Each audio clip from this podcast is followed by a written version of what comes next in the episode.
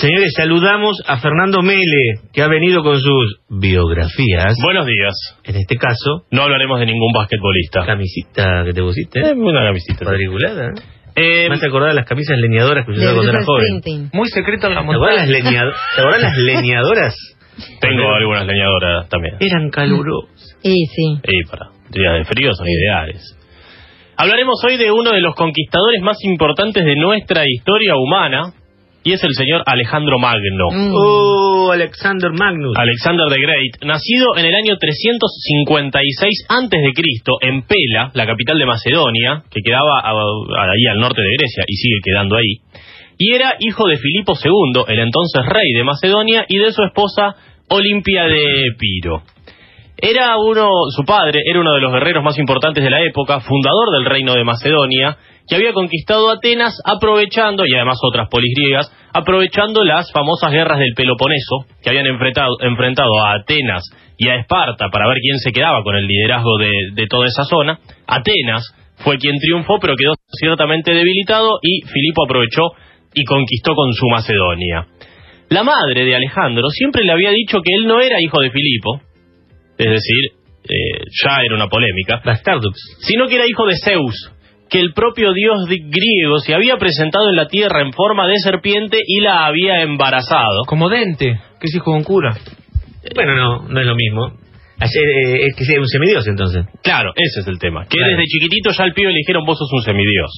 Sos Claro, hijo del propio hicieron- Zeus. Hicieron crecer el ego. Su gran maestro, que lo crió durante gran parte de su infancia, quien le enseñó historia, quien le inculcó la cultura griega, literatura, artes y tantas otras cosas, fue el propio Aristóteles, Ah, que fue eh, el gran maestro de Alejandro Magno, que entre los 13 y los 16 años, Filipo, el padre de Alejandro, le dijo a Aristóteles, vení para acá, vos entrename al pibe.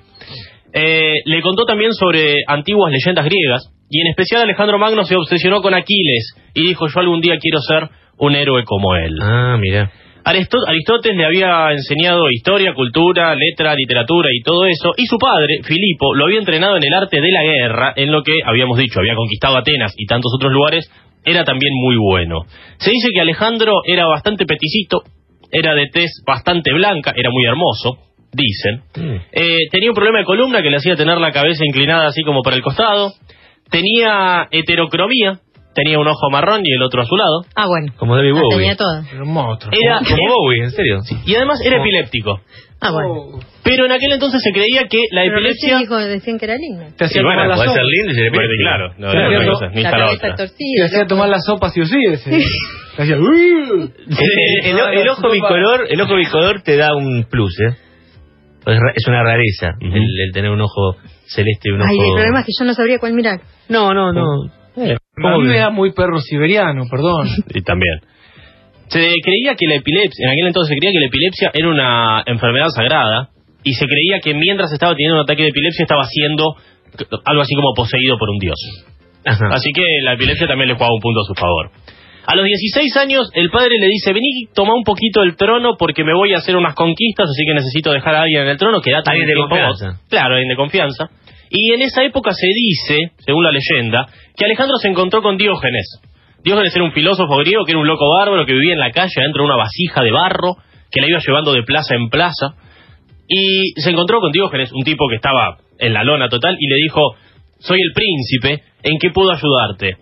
Y Diógenes le contestó, por favor correte porque me estás tapando el sol. Por eso Alejandro dijo, si no fuese Alejandro me gustaría ser Diógenes, porque lo admiraba muchísimo.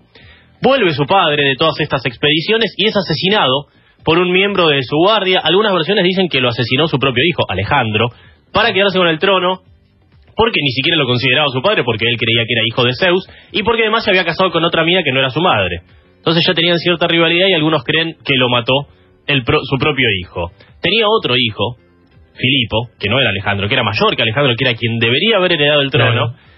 Pero tenía una deficiencia mental muy importante, por lo que es Alejandro quien se queda con el trono. A los apenas 20 años es rey de Macedonia y de gran parte de Grecia por las conquistas que había hecho A los 20 su son. A los 20 años. Apenas 20 años, imagínate. 20 años, rey de uno de los reinos más importantes de aquel entonces en Grecia. No era todavía tan grande el reino, pero sí bastante poderoso en cuanto a ejército. grande en extensión, decís. En extensión, exactamente. Eh, y no tenía tampoco tan instalada la cultura griega, cosa que él sí hace porque la había aprendido, como dijimos, de Aristóteles. Su padre había sido un gran conquistador, un gran expansionista, y Alejandro quiere seguir con esta, esta cuestión que le deja el padre, y lo primero que hace es empezar a tapar ciertos levantamientos que se empiezan a dar por la muerte del rey, de su padre, y dicen, anda chicos, se murió mi padre, pero acá si- sigo gobernando yo. Eh, y además desarrolló unas técnicas de guerra muy avanzadas para la época. Algunas aprendió de su padre y él desarrolló muchísimas otras tácticas y estrategias en la guerra. 30.000 soldados y 5.000 caballos. Y así empezó su viaje de conquista. ¿Quién era el gran rival de aquel del- de, de Grecia por aquel entonces? Era el imperio persa, que su padre nunca había podido conquistar y él dijo, yo voy a conquistar a los persas. Primero se fue al sur, conquistó Egipto, donde fue nombrado faraón y fundó Alejandría, al norte de Egipto. Y luego empezó a ir... Cuando hablamos de los persas, perdóname, lo que después, lo que después llamaríamos el mundo árabe.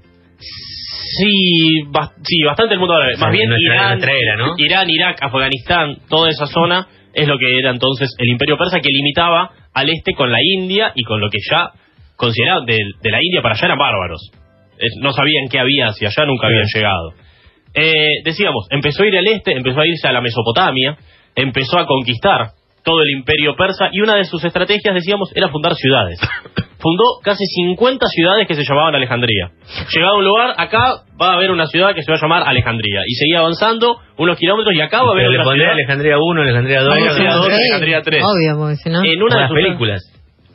eh, en una de sus tantas batallas, eh, perdió a su caballo. Él tenía un caballo desde chiquitito, desde los nueve años había domado a un caballo de su padre que era bastante salvaje y eso también le había dado cierto renombre.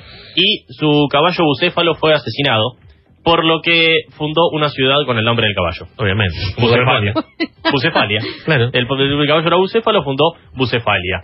Decíamos, de la India para allá, él los consideraba bárbaros. Llegó hasta el río Indo, que era el límite con la India, territorio que no logró conquistar, en gran parte porque sus soldados se le plantaron y dijeron, macho, mirá todo lo que conquistamos ya Basta, para viejo. Basta, ya no queremos conquistar nada ¿Cuánto más. hace que salimos? Hace 11 años que Ya, nos debo- fuimos. ya mi mujer debe tener otro marido. Claro, y que dijeron un poco así, Ah. extraño un poco a mi familia, maestro, hace 11 años que nos fuimos, estamos 11 conquistando, años. fundando ciudades, conquistamos 5 millones de kilómetros cuadrados.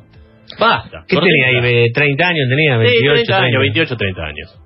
Eh, cambió de esta manera las relaciones entre Oriente y Occidente, eh, revolucionó la historia de aquel entonces, abrió gran cantidad de rutas comerciales y expandió muchísimo la cultura griega. Y para mezclar la cultura griega e imponérsela a los persas y mezclar la cultura griega con la persa, eh, lo que hizo fue, por ejemplo, incorporó a sus ejércitos a muchos persas, cosa de que se mezclen con sus propios soldados, y hizo lo que se llamó la boda de Occidente con Oriente. ¿Qué fue esto? Pasó a miles... Espera, espera, espera, espera. La boda de Occidente con Oriente merece un párrafo aparte y es bueno hacerlo después de la tanda. ¿Cómo no? Porque si no, otro vato se pone nervioso. Claro, me imagino que te está haciendo... Yo estoy de medio de espalda. Quedamos, estar matando. quedamos en boda de Oriente y Occidente. Boda de Oriente y Occidente. que explicarás lo que es después de este, estos anuncios.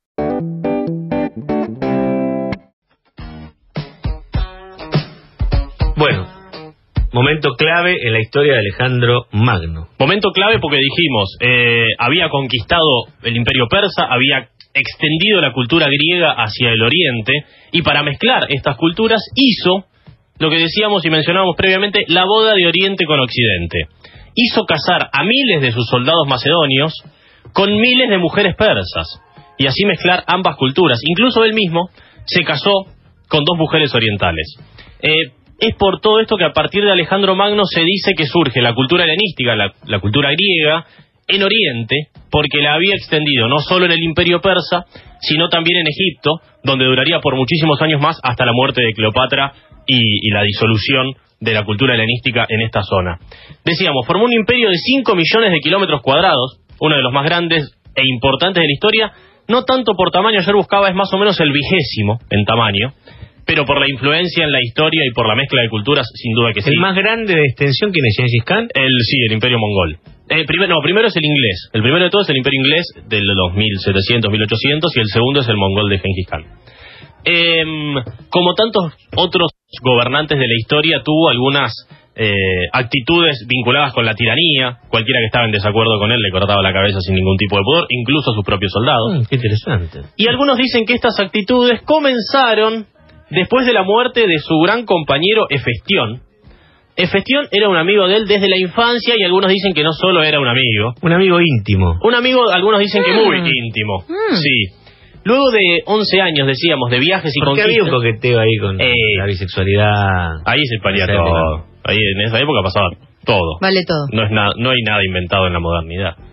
Eh, decíamos, después de 11 años de viajes y de conquistas, a los 31 años se instala en la ciudad de Babilonia, que era uno de los lugares que había conquistado y que tanto le gustaba, y al año siguiente muere envenenado, o por paludismo, o por malaria, no se sabe bien porque su cuerpo desapareció hace muchísimos años y nunca se pudo investigar. Murió a los 32 años, se cree que su cuerpo habría sido sumergido en una bañera con miel para conservarlo durante algún tiempo. Y estando ahí al borde de la muerte, cuando se estaba por morir, convocó a todos sus generales, se cree que alguno de ellos puede haber sido el culpable de su asesinato, y les dijo que tenía tres deseos finales. El primero, que su ataúd fuese llevado en hombros y transportado por los propios médicos que lo estaban tratando. El segundo, que los tesoros que había conquistado, oro, plata, piedras preciosas, imaginemos, eh, fueran esparcidos en el camino hacia su tumba. Y el tercero, que sus manos quedaran balanceándose en el aire por fuera del cajón. Uno de los tipos de sus generales le dijo, ¿por qué querés estas tres cosas? Quiero que los más eminentes médicos carguen mi ataúd para así mostrar que ellos no tienen ante la muerte el poder de curar. Quiero que el suelo sea cubierto por mis tesoros para que todos puedan ver que los bienes materiales aquí conquistados, aquí permanecen, es decir, que no nos llevamos nada a la tumba. Y quiero que mis manos se balanceen al viento para que las personas puedan ver que vinimos con las manos vacías y con las manos vacías partimos. Esos fueron sus últimos tres deseos que fueron cumplidos. Algunos años después decíamos su tumba fue saqueada, su cuerpo fue robado y desaparecido. Su madre, esposa, sus dos hijos y su amante fueron asesinados. Comenzaron muchas disputas por quedarse con el imperio que finalmente se lo repartieron algunos de sus generales, lo que hizo que pierda unidad Claro. el reino que él había unificado. Uno de sus, eh, de sus generales fue Ptolomeo, que tomó Egipto y fundó la dinastía tolemaica, que duraría hasta el reinado de Cleopatra, y después del reinado de Cleopatra es que empieza el imperio romano a, conquistar con todo. absolutamente todo, incluso estos mismos territorios. Gracias, Fer. Por el favor. señor Fernando Meli hablando de Alejandro Magno, uno de los grandes conquistadores de la historia.